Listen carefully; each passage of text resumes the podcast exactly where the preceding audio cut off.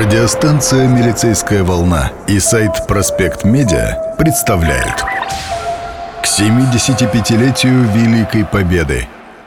Стихи ковровского поэта-фронтовика Александра Шабалина читают известные люди нашего города.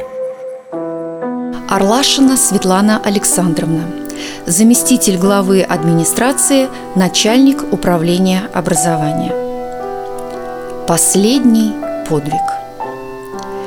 Над бурным морем гул орудий, Огонь и грохот штормовой От ярких вспышек слепнут люди, Темнеет небо над водой И катит гребни волн багровых Норд-Ост в расстрелянную ночь Сквозь мглу, гудящую сурово И улетающую прочь.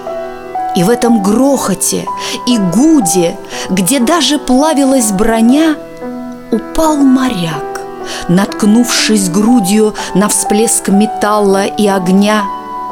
Качнулась темь над тусклым взором, и где-то зашумел прибой.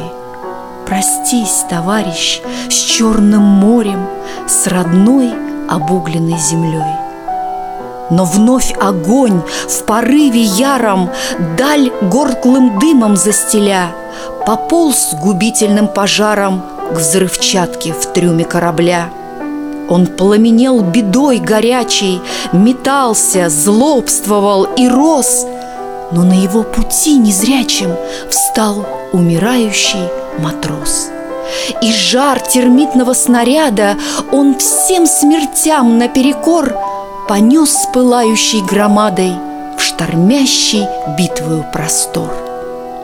И с той поры, с ветрами споря, катя волну издалека, в лучах восходных славит море последний подвиг моряка.